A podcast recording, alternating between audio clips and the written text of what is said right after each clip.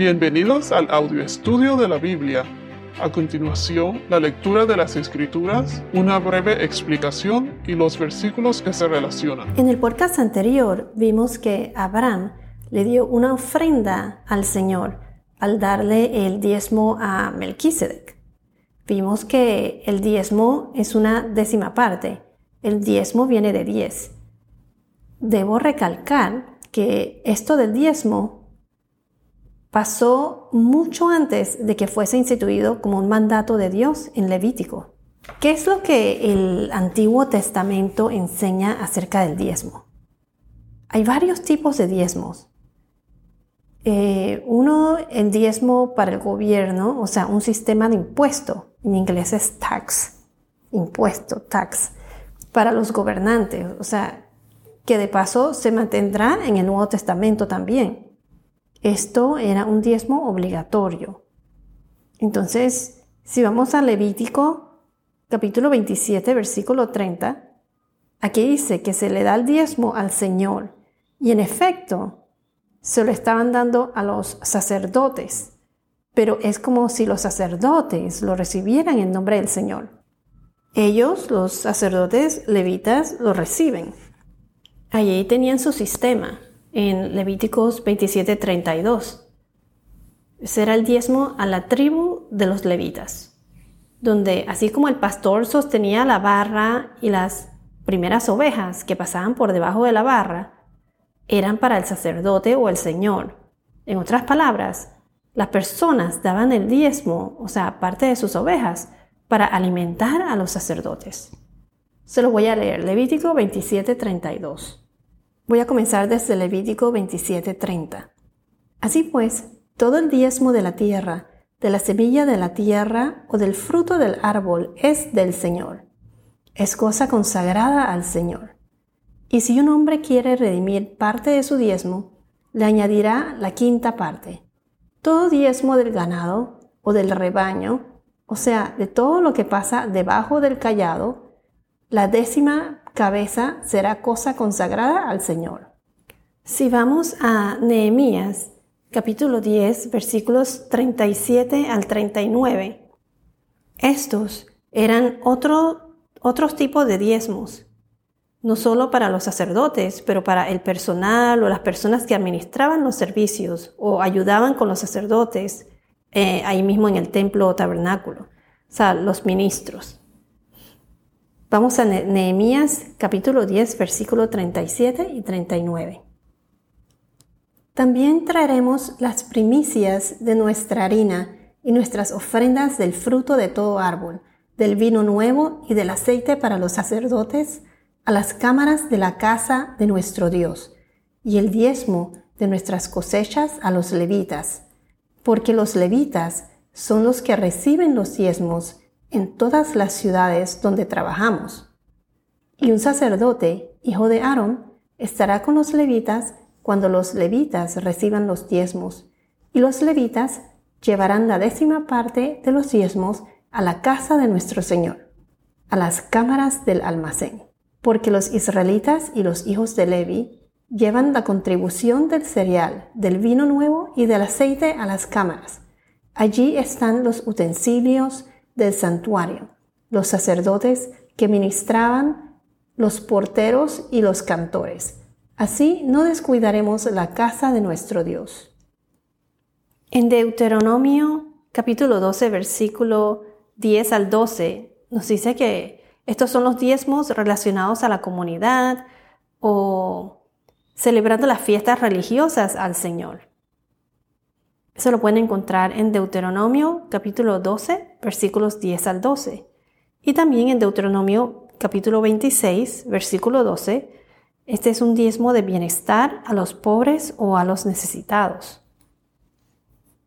Si vamos a Levítico capítulo 19, versículo 9.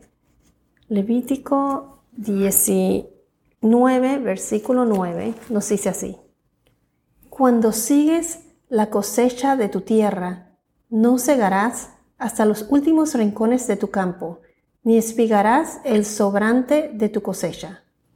Pero ¿cómo se diferencia estos diezmos al diezmo que dio Abraham a Melquisedec. Todos estos fueron diezmos obligatorios, un mandato de Dios. En cambio, Abraham fue voluntario, fue un gesto debido a su fe y amor al Señor, un gesto de corazón. Si vamos a Deuteronomio capítulo 16, versículo 17, Deuteronomio 16, 17 nos dice así. Cada hombre dará lo que pueda, de acuerdo con la bendición que el Señor tu Dios te haya dado. Entonces tenemos el diezmo de impuestos o obligados y la, donación voluntaria. En el Nuevo Testamento se dice que la palabra diezmo ocurre aproximadamente siete veces y en el Antiguo Testamento aproximadamente 40 veces. Y esto ocurre en los evangelios antes de la crucifixión. La única vez que es referida después de la cruz es, en Hebreos 7, cuando cuentan lo de Abraham ofreciendo el diezmo a Melquisedec.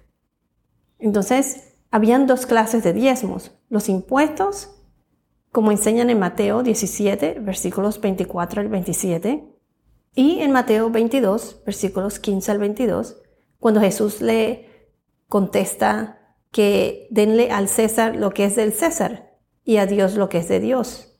Esto fue cuando los fariseos querían ver qué es lo que Jesús le iba a contestar, si pagar los impuestos o no. Se los voy a leer. Mateo 17, 24 al 27. Cuando llegaron a Capernaum, se acercaron a Pedro los que cobraban las dos dracmas del impuesto del templo y dijeron, ¿No paga su maestro el impuesto del templo? Sí, contestó Pedro. Y cuando él llegó a casa, Jesús le anticipó, diciendo, ¿Qué te parece, Simón? ¿De quiénes cobran tributos o impuestos los reyes de la tierra, de sus hijos o de los extraños? De los extraños, respondió Pedro. Entonces los hijos están exentos, le dijo Jesús. Sin embargo, para que no los escandalicemos, Ve al mar, echa el anzuelo y toma el primer pez que salga, y cuando le abras la boca hallarás un ciclo, tomándolo y dáselo por ti y por mí. Aquí vemos que Jesús pagó sus impuestos. En Mateo capítulo 22, versículos 15 al 22, nos dice así. Entonces los fariseos se fueron y deliberaron entre sí cómo atrapar a Jesús en alguna palabra que él dijera y los fariseos enviaron algunos de sus discípulos junto con los partidarios de Herodes, diciendo, Maestro, sabemos que eres veraz y que enseñas el camino de Dios con verdad, y no buscas el favor de nadie, porque eres imparcial. Dinos pues, ¿cuál es tu opinión? ¿Está permitido pagar impuesto a César o no? Pero Jesús, conociendo su malicia, dijo, ¿por qué me ponen a prueba, hipócritas? traigan la moneda que se usó para pagar ese impuesto. Y le trajeron un, denario. Y él les preguntó, ¿de quién es esta imagen y esta inscripción? Ellos le dijeron, de César. Entonces él les dijo, pues den a César lo que es de César y a Dios lo que es de Dios. Al oír esto, se maravillaron, lo dejaron y se fueron. Entonces, el primer tipo de donación que es obligatorio, son los impuestos y el segundo tipo es el que se le da libremente, el que se da libremente, como se dice dar por gracia. Gracia es el acto de dar. En el Nuevo Testamento, nuestro dar o nuestras ofrendas deben basarse en la voluntad, como lo hizo Abraham. Por ejemplo, si vamos a la segunda carta de los Corintios, capítulo 9, versículo 7, 2 Corintios 9, 7, nos dice así que cada uno dé como propuso en su corazón, no de mala gana ni por obligación, porque Dios ama al que da con alegría. Entonces no es cuestión de cantidad, es cuestión de corazón, de voluntad. ¿Por qué? Porque Dios ama al que da alegremente. Debe provenir de la voluntad de nuestros corazones y que debe ser eh, planificado y consistente. Entonces ya mencionamos que están las ofrendas obligadas y las ofrendas voluntarias. El diezmo voluntario o la ofrenda voluntaria, la primera clase de ofrenda voluntaria es el de la ofrenda de la fe. Se conocen las escrituras como first fruits, las primicias, primeros frutos, primeras cosechas. Si vamos a números 18, 12, números capítulo 18, versículo 12, nos dice así. Todo lo mejor de aceite nuevo y todo lo mejor del vino nuevo y del cereal, las primicias que presenten al Señor, te las daré a ti. Proverbios capítulo 3, versículo 9. Proverbios 3, 9 nos dice así. Honra al Señor con tus bienes y con las primicias de todos tus frutos. Al dar los primeros frutos, las primicias, esto desarrolló una gran fe. Las ofrendas de los primeros frutos se daban antes de que el resto de los cultivos hubieran sido cosechados. En otras palabras, uno cosecharía hasta sentirse satisfecho de que tendrías suficiente para darle a Dios y entonces ya dejaría de cosechar.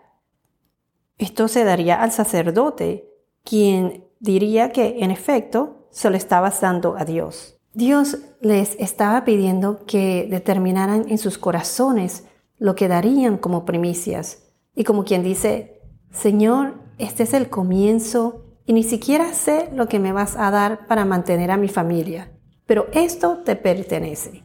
O sea, que se daba de corazón. En Éxodo capítulo 25, versículos 1 y 2, pueden ver otras clases de ofrenda voluntaria que es la que se da de corazón, libremente. El Señor habló a Moisés y le dijo, dile a los israelitas que tomen una ofrenda para mí, de todo aquel cuyo corazón le mueva a hacerlo. De todo aquel cuyo corazón le mueva a hacerlo, ustedes tomarán mi ofrenda. Aquí es muy importante esto que dice, de todo aquel cuyo corazón le mueva a hacerlo, de corazón. Estas ofrendas fueron motivadas por sus corazones, no eran obligadas. Si vamos a Deuteronomio capítulo 16, versículo 17. Deuteronomio 16, 17. Noten que aquí no hay porcentajes. Estas ofrendas se daban motivadas a lo que le conmovía el corazón. Le daban de todo, la daban de todo corazón, con expresiones de fe y de amor. Entonces, la ofrenda o diezmo voluntario debe ser de corazón, planificada o consistente, de sacrificio y generosidad. Pero hay gente hoy en día que da el diezmo, pero poniéndole condiciones a Dios. Por ejemplo, le prometen a Dios que le da el diezmo o donación a cambio de otras cosas. Como quien dice, Dios, si todo sale bien y obtengo la nueva posición en mi trabajo, te prometo que de ahora en adelante hago esto y lo otro por ti, etc. ¿No? Y así sucesivamente. Esto pasó con Jacob en Génesis capítulo 28, versículos 20 al 22. Aquí Jacob lo hizo por miedo. Se los voy a leer. Génesis 28, versículos 20, 20 al 22. Entonces Jacob hizo un voto diciendo, si Dios está conmigo y me guarda en este camino en que voy, y me da alimento para comer y ropa para vestir, y vuelvo sano y salvo a casa de mi Padre, entonces el Señor será mi Dios. Y esta piedra que he puesto por señal será casa de Dios, y de todo lo que me des te daré el diezmo. Debemos seguir el ejemplo de Abraham, el cual ofreció un diezmo voluntario al Señor, de corazón. La próxima semana terminaremos el capítulo 14 de Génesis. Bueno, esto es todo por ahora. Que tengas un día muy bendecido y hasta la próxima.